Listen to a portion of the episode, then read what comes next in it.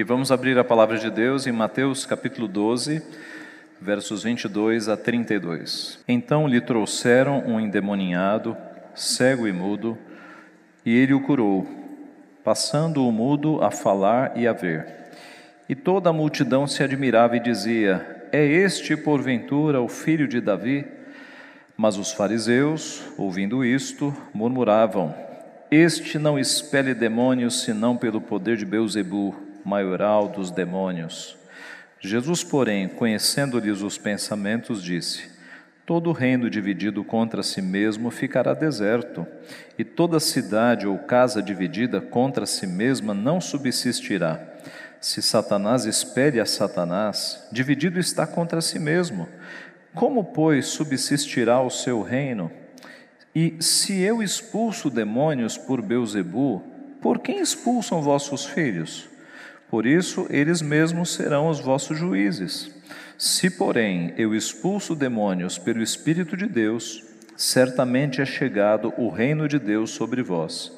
Ou como pode alguém entrar na casa do valente, roubar-lhe os bens, sem primeiro amarrá-lo, e então lhe saqueará a casa? Quem não é por mim, é contra mim, e quem comigo não ajunta, espalha. Por isso vos declaro: Todo pecado e blasfêmia serão perdoados aos homens, mas a blasfêmia contra o Espírito não será perdoada.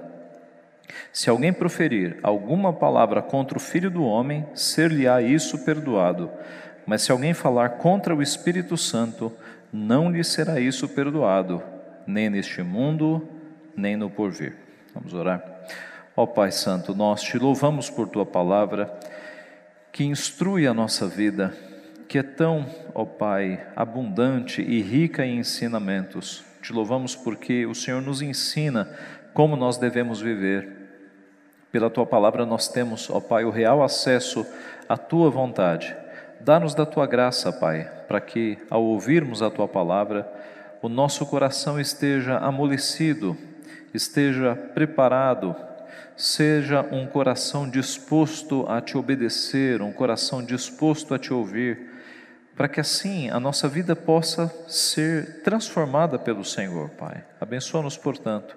Abre os nossos olhos para que vejamos e contemplemos as maravilhas da tua lei e ajuda-nos, Pai, a entendendo a tua palavra, colocar em prática imediatamente na nossa vida.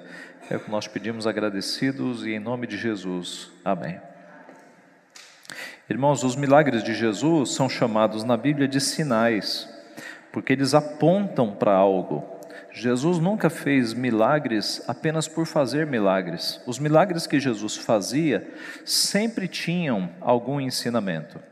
De forma que quando Jesus curou um cego de nascença, é era para ensinar que ele é a luz do mundo. Quando Jesus multiplicou pães e peixes, na sequência, ele, ele fala como ele sendo o pão da vida. O, o, propósito de Jesus não era encher estômagos, mas ensinar para aquela multidão que ele era o pão que havia descido do céu, ele era o verdadeiro maná.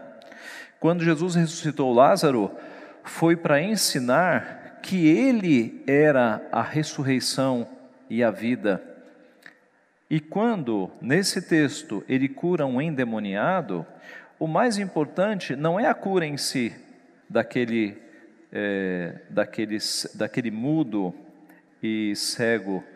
E note que o, no texto inteiro é um versículo para falar da cura. E, e, todo o restante do texto são os ensinos que advêm desta cura. Então, o mais importante aqui não era a cura, mas o mais importante foi o que veio depois, foi o ensino que se desprendeu desta cura maravilhosa, que acontece em um versículo apenas. Jesus nos ensina algumas lições nesse texto. Então, o nosso tema é esse: as lições de um milagre. Quais são as lições que nós podemos tirar aqui deste texto? As lições de um milagre. A primeira lição é que o Messias chegou. O Messias chegou. O texto começa dizendo que trouxeram até Jesus um endemoniado, cego e mudo, e ele o curou, passando o mudo a falar e a ver. A reação da multidão não foi diferente do que se esperava. A multidão ficou atônita, diz o verso 23. E toda a multidão se admirava e dizia: É este porventura o filho de Davi? Imagine se você estivesse lá. Trazem o um indivíduo, todo transtornado, todo transformado, sem poder ver, sem poder falar, e Jesus, não é dito o que ele falou, não, o, o, a, a cura em si não é o mais importante, mas o texto diz que Jesus curou. E esse indivíduo que não falava e que não via, ele passou a falar e passou a ver. Imagine o impacto que isso produziu nas pessoas aquele senso de temor, porque algo extraordinário e paranormal acabou de acontecer ali, sobrenatural acabou de acontecer ali. As multidões, a multidão ficou atônita e eles começaram a se perguntar: é este porventura o filho de Davi? Será que é ele? O Messias, filho de Davi, meus irmãos, é, é um sinônimo para Messias, porque a Bíblia sempre mostrou que o Messias seria da casa de Davi, seria descendente de Davi. Nesse sentido, 2 Samuel 7,16, quando Deus faz aliança com Davi, ele diz: Porém a tua casa e o teu reino serão firmados para sempre diante de ti. Teu trono será estabelecido para sempre. Deus fez essa promessa para Davi, indicando que da descendência de Davi viria o Rei eterno. O livro, o Evangelho de Mateus, que nós estamos estudando agora, começa no primeiro versículo: livro da genealogia de Jesus Cristo, filho de Davi. Mateus escreve basicamente para judeus e ele está provando que Jesus é o Messias, que Jesus é o filho de Davi, o aguardado rei que vem da descendência de Davi. No capítulo 9, verso 27, dois cegos seguiram Jesus, dizendo: tem compaixão de nós, filho de Davi. Em Mateus 15, uma mulher cananeia diz: Senhor, filho de Davi, tem compaixão de mim. Em Mateus 20, dois cegos assentados à beira do caminho, vendo que Jesus passa, gritam: Senhor, filho de Davi, tem compaixão de nós. Em Mateus 21, as multidões que seguiam a Jesus clamavam: Hosana ao filho de Davi, bendito que vem em nome do Senhor. João, no seu evangelho, diz: Não diz a Escritura que o Cristo vem da descendência de Davi e da aldeia de Belém, de onde era Davi? Pedro, no discurso do Pentecostes, ele esclarece: Irmãos, seja-me permitido dizer-vos claramente a respeito do patriarca Davi, que ele morreu e foi sepultado, e o seu túmulo permanece entre nós até hoje. Sendo, pois, profeta e sabendo que Deus lhe havia jurado que um dos seus descendentes se assentaria no trono, prevendo isto, referiu-se à ressurreição de Cristo, que nem foi deixado na morte, nem o seu corpo experimentou corrupção. E finalmente, mas não esgotando o assunto, apenas como exemplo, Paulo começa a carta aos Romanos dizendo: com respeito a seu filho, o qual, segundo a carne, veio da descendência de Davi. A expectativa messiânica, então, o Messias que era aguardado durante séculos, era sinônimo de filho de Davi, por causa das profecias que apontavam que um herdeiro de Davi seria o que se assentaria no trono e teria um trono eterno. Essa profecia não se referia a Salomão, porque Salomão sentou no trono e morreu, e o reino foi dividido, mas apontava justamente para um rei que seria eterno, que estabeleceria o trono de Davi para sempre. Aliás, quando João Batista teve dúvidas se Jesus era mesmo o Messias, ele pediu para os seus discípulos irem lá perguntar. E eles perguntaram se Jesus era o Messias mesmo. A resposta de Jesus foi: Anunciai a João o que estáis ouvindo e vendo. Os cegos vêm, os coxos andam, os leprosos são purificados, os surdos ouvem, os mortos são ressuscitados e aos pobres está sendo pregado o evangelho do reino. Digam para João Batista o que vocês estão vendo. E João Batista vai concluir: que eu sou o Messias, como se Jesus dissesse isso, né? Que o Messias é vindo, que o Messias é chegado. E aqui no texto nós temos justamente isso: um cego e um mudo voltando a ver e voltando a falar. O Messias faria isso e o Messias está fazendo. A primeira lição que nós temos no texto é que o Messias é chegado, o Messias está entre nós, o Messias esperado pelas nações chegou. É a primeira lição. A segunda lição que nós temos é que o reino chegou, não apenas o Messias, mas o reino é chegado. Veja a partir do verso 24 que os fariseus, ouvindo ouvindo o que Jesus, o que as pessoas estavam falando, será este o filho de Davi? Murmuraram: Este não espere demônios, senão pelo poder de Beuzebu, maioral dos demônios. Note que os fariseus, primeiro, eles não ensinaram, eles murmuraram porque o impacto daquele milagre foi tão grande que se os fariseus agora começassem a questionar Jesus, eles, eles apanhariam do povo, o povo daria jeito neles. Então eles murmuraram entre si.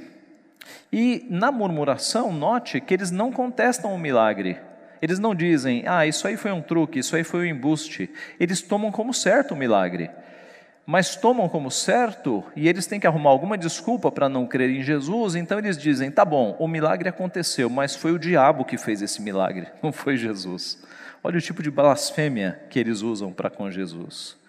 Era incontestável o milagre, aconteceu mesmo, eles não tinham como negar. Então eles jogam a, a acusação como Jesus está fazendo isso em nome de Beuzebu, Beuzebu é um dos nomes para o diabo, era um nome jocoso. Né?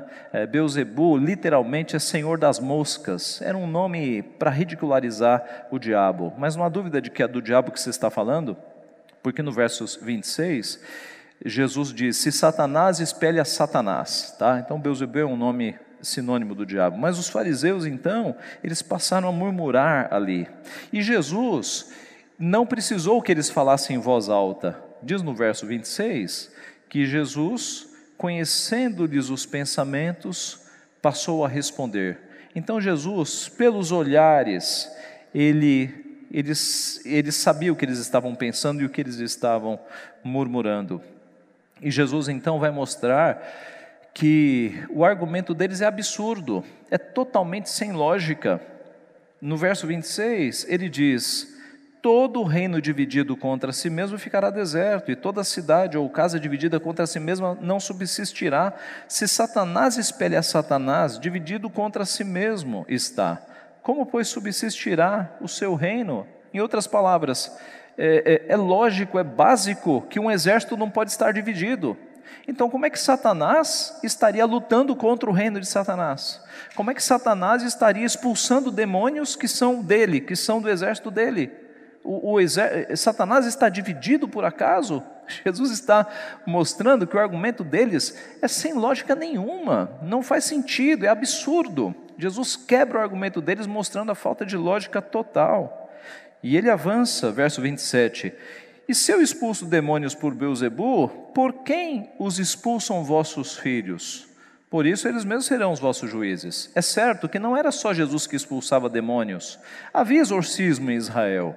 Em Mateus é, 7, 22, Jesus diz: Muitos naquele dia me dirão, em teu nome não expulsamos demônios. E Jesus diz: Nunca vos conheci. Havia expulsões de demônios que não eram feitas por Jesus.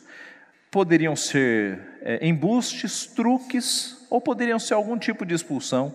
E aí Jesus está falando: se os discípulos de vocês, os filhos de vocês, se os discípulos dos fariseus também têm feito expulsões de demônios, eles também estão expulsando por Beuzebu?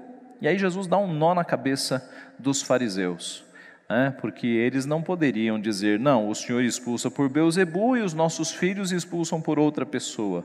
E aí Jesus diz, por isso, eles mesmos serão os vossos juízes, eles vão julgar vocês, vocês estão dizendo que eles expulsam também por Beuzebu. No versículo 28, Jesus mostra no nome de quem ele expulsa demônios. Por isso eu expulso demônios pelo Espírito de Deus. E se eu expulso assim, certamente é chegado o reino de Deus sobre vós. Certamente é chegado o reino de Deus sobre vós. No verso 29, ele usa a analogia do ladrão. Ele diz: Como pode alguém entrar na casa do valente, roubar-lhe os bens sem primeiro amarrá-lo, e então lhe saqueará a casa? O que Jesus está dizendo aqui, meus irmãos, é que o exército de Satanás está sendo desfalcado. Jesus está expulsando demônios, Jesus está libertando pessoas. É como que se Jesus entrasse no reino de Satanás, amarrasse Satanás e começasse a saquear o reino de Satanás. É exatamente isso que ele está falando. João, no Apocalipse, ele disse exatamente isso, Apocalipse 20. Ele segurou o dragão, a antiga serpente, que é o diabo, Satanás, e o prendeu por mil anos. Lançou-o no abismo fechou e pôs um selo sobre ele, para que não mais enganasse as nações até se completarem os mil anos. Satanás foi amarrado de fato. Não, ele, Satanás não está algemado lá no inferno, mas a, o poder de Satanás foi restringido. Note que no Antigo Testamento inteiro, Satanás enganava as nações. Satanás só não enganava Israel, o resto das nações estavam embaixo da enganação e do poder de Satanás. Jesus vem, começa a libertar os cativos de Israel, mas o evangelho avança sobre as outras nações. Porque Apocalipse 20, aquele que enganava as nações está preso agora e o evangelho avança. É por isso que o evangelho agora atinge até os confins do mundo e o Evangelho atinge o globo terrestre. É por isso também que quando Jesus encarna-se, começa o seu ministério, tantos demônios aparecem. Há uma, há uma luta entre os reinos, porque o reino de Satanás dominava, o reino parasita de Satanás. Quando Jesus pisa nessa terra, os demônios acordam, se enfurecem e alguns demônios até dizem: Vieste-nos antes da hora. Os demônios sabiam que seriam julgados no juízo final, mas eis que Jesus Cristo já apareceu. E é por isso que há tanto confronto. Quando passa-se o período de Jesus Cristo, você não vê tantos casos de demônios. Em Atos você vê um pouco, mas nas cartas você não vê mais Paulo tratando do assunto. Não significa que os demônios sumiram, mas significa que o momento de tensão e de luta foi quando Jesus pisou na terra. Aí o reino das trevas se levantou e muitos demônios apareceram, e Jesus libertou tantas pessoas que estavam endemoniadas e sofrendo males físicos, como é o caso aqui dessa pessoa que não via e nem falava. O reino de Deus é chegado, o Messias chegou e o reino chegou. E o reino de Cristo agora faz oposição ao reino das trevas e liberta aqueles que estavam cativos. No versículo 30, então, Jesus mostra que não há neutralidade. Não tem como ficar no meio termo. Ou você é do reino de Deus, ou você é do reino das trevas. Veja o verso 30. Quem não é por mim é contra mim. E quem comigo não ajunta, espalha. Não tem neutralidade. Não tem em cima do muro. Alguém já brincou que o muro é do diabo. Se você está em cima do muro, na indecisão, é porque você não é de Deus não tem neutralidade. Ou você é do reino chegado, que chegou de Jesus, ou você é do reino de Satanás. Não há neutralidade. Quem não é por mim é contra mim. Quem comigo não ajunta, espalha. Não tem como ficar no meio termo. O reino chegou. O terceiro ensino que nós temos aqui, o segundo então é que o reino é chegado, chegou. O terceiro ensino que o texto nos mostra é que os demônios estão no mundo. Verso 31 e 32 começa, o verso 31 começa dizendo: Por isso vos declaro, todo pecado e blasfêmia serão perdoados aos homens, mas a blasfêmia contra o espírito não será perdoada. Se alguém proferir alguma palavra contra o Filho do homem, ser-lhe-á isso perdoado. Mas se alguém falar contra o Espírito Santo, não lhe será isso perdoado, nem neste mundo, nem no porvir. A quem Jesus está endereçando esse ensino tão duro? Aos fariseus. Note, o texto começa com uma pessoa sendo liberta e o demônio indo embora. Mas eis que estes fariseus transmitiam com muita fidelidade o ensino do inferno, o ensino dos demônios. Eu não vou me arriscar a dizer que eles estavam endemoniados, mas eles estavam seguindo ensinos de demônios. Ora, meus irmãos, quem é que tem coragem de dizer que Jesus Cristo faz milagres pelo poder de Satanás? Quem é que tem coragem de dizer isso, senão pessoas que estão totalmente contra o ensino de Jesus? Pessoas que estão com o coração cheios de Satanás, seguindo ensinos de demônios. Então, embora o demônio da história tenha sido expulso, eis que aqueles fariseus tinham um coração demoníaco, um coração contrário à obra de Jesus Cristo. Assim como Satanás sempre se opôs ao poder e ao ensino de Jesus, estes fariseus estão representando muito bem o seu pai, que é Satanás estão se opondo à libertação que Jesus está fazendo, estão se opondo ao ensino de Jesus, estão dizendo que Jesus expulsa e cura pessoas pelos poderes das trevas.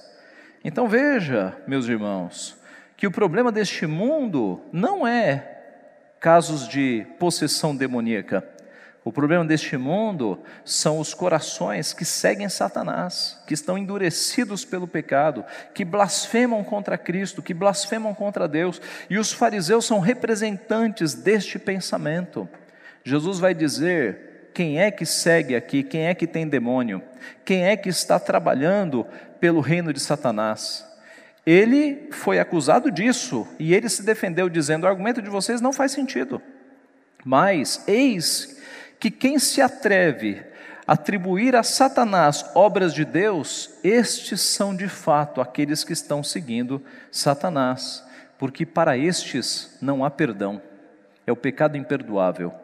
Esse é um assunto difícil, né? a blasfêmia contra o Espírito Santo, o pecado imperdoável, é um tema difícil, mas olhando para o texto, é possível nós compreendermos do que, que Jesus está falando. Primeiro, meus irmãos, que é um nível grave de pecado. Ninguém numa conversa usual blasfema contra o Espírito Santo, que é o pecado imperdoável. Um novo convertido não erra dessa forma. Um novo convertido, ele pode cometer equívocos quanto à sua fé, mas do nada ele não diz assim: isso que está acontecendo aí não é obra de Deus, é obra do diabo. Esse é um nível de, é, avançado de pecado, grave. Apenas corações cheios de maldade podem fazer isso. E os fariseus eram esses. Uh, o, o, texto nos mostra, no, nos capítulos anteriores, que os fariseus estavam seguindo Jesus, para ver se Jesus cometia um tropeço, para eles pegarem Jesus. O coração dos fariseus estava endurecido. Então, esse, foi o, esse era um pecado que fariseus cometiam, o pecado imperdoável. Esse pecado é típico de quem tem, de quem tem muito conhecimento e mesmo com esse conhecimento blasfema. Isso se encaixa nos fariseus. Os fariseus conheciam a lei, mas este conhecimento não os libertou, os escravizou. E eis que esse conhecimento árido e seco que eles tinham estava fazendo agora com que eles cometessem um pecado imperdoável. Olhar para o Messias e dizer que o Messias era do diabo, era de Satanás. Então, esse é um pecado típico de quem tem muito conhecimento e pisa na cruz de Cristo. É como se pessoas que estivessem aqui na igreja, ouvindo o Evangelho há muitos e muitos anos, saíssem daqui e dissessem: Esse Jesus, na verdade, não presta para nada, é comparável ao diabo. Essa é a blasfêmia contra o Espírito Santo. É, dificilmente você vai cometer um pecado assim.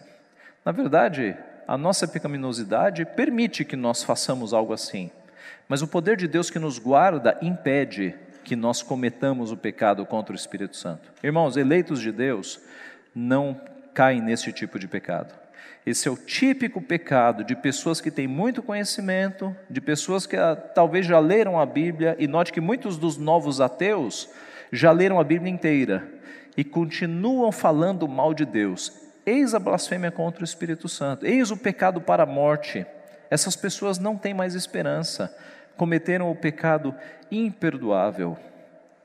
No livro de Hebreus, o escritor trata sobre esse pecado. Capítulo 6, ele diz assim: Ora, é impossível que aqueles que uma vez foram iluminados, provaram o dom celestial, se tornaram participantes do Espírito Santo e provaram a boa palavra de Deus e os poderes do mundo vindouro e caíram, sim, é impossível outra vez renová-los para arrependimento, visto que de novo estão crucificando para si mesmos o Filho de Deus, expondo a ignomínia. O retrato que o escritor de Hebreus faz é de uma pessoa que está dentro da igreja os chamados amigos do Evangelho, que passam a vida inteira dentro da igreja, mas não se decidem em seguir a Cristo. Essas pessoas, elas são iluminadas, porque a palavra de Deus está sobre elas. Elas provaram em certa medida o dom, o dom celestial, porque estão aqui desfrutando dos dons e das bênçãos que vêm de Deus. Se tornaram participantes do Espírito Santo, na medida em que o Espírito atinge o povo de Deus, provaram a boa palavra de Deus, os poderes do mundo vidouro e caíram. Talvez você pense, pastor, é impossível que o texto esteja falando de, de crentes, de eleitos, e, e de fato, a, a, o, aqui não está falando de eleitos, mas falando de pessoas que estão no meio do povo de Deus, que recebem muito conhecimento para depois pisotear a cruz de Cristo crucificar a Cristo de novo. Mas, pastor, é possível uma pessoa sem ser crente participar de tudo isso que o texto nos mostra? É claro que é possível. Você se lembra de Judas Iscariotes? Ora, Judas Iscariotes, ele não era discípulo e, e apóstolo como os outros? Algum versículo na Bíblia diz que todos os apóstolos faziam milagres, menos Judas Iscariotes? Judas Iscariotes tinha tantos poderes quanto os outros apóstolos, mas ele era filho das trevas. Judas Iscariotes, ele participou de todos os benefícios que os apóstolos participaram, mas mesmo assim, com tanta iluminação, participando de tantos poderes, ele renegou Jesus Cristo, ele crucificou a Cristo de novo, ele pisou na cruz de Cristo. Então, muito cuidado, muito cuidado se você está há anos na igreja e não assumiu um compromisso vigoroso com Jesus Cristo, porque este pecado é cometido geralmente por pessoas que conhecem bastante e decidem não seguir Jesus Cristo. Esse é o pecado contra o Espírito Santo. Não é um pecado que alguém se engana e fala por, por um equívoco, uma blasfêmia. É um pecado de alguém que conhece muito e fala com convicção que não quer a Jesus Cristo, que não quer viver para Ele. O texto nos ensina, meus irmãos, que embora o demônio tenha sido expulso, ali os fariseus eram legítimos representantes dos demônios, de Satanás. Ao olharem para o Messias e dizerem: Ah, ele faz essas coisas em nome do mal, pelo poder das trevas. Meus irmãos, concluindo, os milagres de Jesus então são chamados sinais porque eles nunca são feitos sem sentido, eles sempre apontam para algo. E quando Jesus faz essa cura dessa pessoa que não via e nem falava, ele estava ensinando que o Messias chegou, que o reino é chegado sobre nós e que os demônios estão no mundo e que pior do que casos de possessão demoníaca são os casos de corações que estão seguindo o ensino de Satanás, seguindo o ensino de demônios. Algumas aplicações então. Primeira aplicação: o Messias chegou, então cabe a nós anunciarmos, especialmente aqueles que estão cativos, aqueles que estão escravizados numa vida de pecado, numa vida sem sentido, que o Messias chegou, que aquele que liberta pessoas chegou, e as pessoas têm que correr para Ele para serem libertas. Ele chegou. Segunda aplicação, o reino chegou e está implantado nos corações. O reino de Cristo não é um reino com trono. Virá o tempo em que, na consumação de todas as coisas, o mundo será restaurado e haverá um trono. As visões que nós temos do Apocalipse. Mas o reino já é chegado, o reino já foi inaugurado. E nesse primeiro estágio, o reino está nos nossos corações, não é um reino geográfico físico, é um reino que é implantado nos corações de todos os povos, raças, tribos, línguas e nações. O reino é chegado. E se nós somos cidadãos desse reino, e nós somos, nós temos que viver de acordo com a constituição deste reino. A nossa vida deve ser diferente, nós somos cidadãos de um reino superior, de um reino espiritual a constituição deste reino que está aqui, ela é superior à constituição do Brasil. E quando elas entram em conflito, nós ficamos com a constituição do nosso reino. Nós somos forasteiros e peregrinos. Nós temos dois reinos, mas o reino e principal na nossa vida é o reino de Cristo. Ele é o nosso rei eterno. Nós devemos submissão eterna a Ele, mesmo que isso nos leve a confrontar o reino aqui da terra. Nós somos fiéis ao nosso Rei eterno. A terceira aplicação: o pecado dos fariseus se deu com a boca. Cuidado com o que você fala. A Bíblia nos diz que nós devemos ser prontos para ouvir e tardios para falar. Alguém já disse que Deus nos deu dois ouvidos e uma boca, não por acaso. Nós devemos ouvir mais e falar menos. Devemos refriar a nossa língua. Por vezes, meus irmãos, como diz Tiago na sua epístola, a língua é como uma fagulha que, colocada numa floresta, ela incendeia a floresta inteira. E quantas vezes nós falamos coisas infelizes que ferem pessoas, que destroem pessoas. A língua, Tiago diz, é um membro tão pequeno, mas que estrago este membro faz? Então, tomemos cuidado com o que nós falamos, muito cuidado, meus irmãos. A nossa palavra, ela pode ser abençoadora, ela pode gerar conforto nos corações, ela pode gerar edificação, pode motivar as pessoas, pode animar as pessoas. A nossa palavra pode salvar pessoas na medida em que nós passemos a palavra de Deus, que é salvadora, que não volta vazia. Mas se a nossa palavra for destrutiva, que estrago ela faz?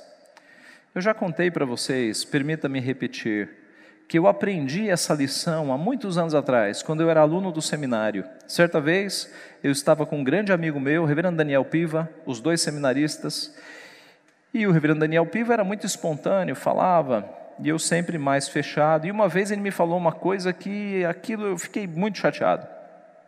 E como todo introvertido, a gente não expõe, né? A gente guarda, a gente engole e fica é, remoendo. E eu fiquei durante alguns dias. E ele chegou para mim e falou: Ei, Ageu, tá tudo bem? Eu falei: Tudo bem. Tá tudo bem mesmo? Não, tudo bem. E ele insistiu tanto, porque ele viu que não estava bem. E ele insistiu tanto que eu falei: Não, de fato, você lembra aquilo que você falou? Aquilo foi ofensivo. Aquilo você me me machucou com aquilo ali. Aí ele falou: Ó, oh, Geu, me perdoa, eu não tinha percebido, me perdoa, eu fui infeliz.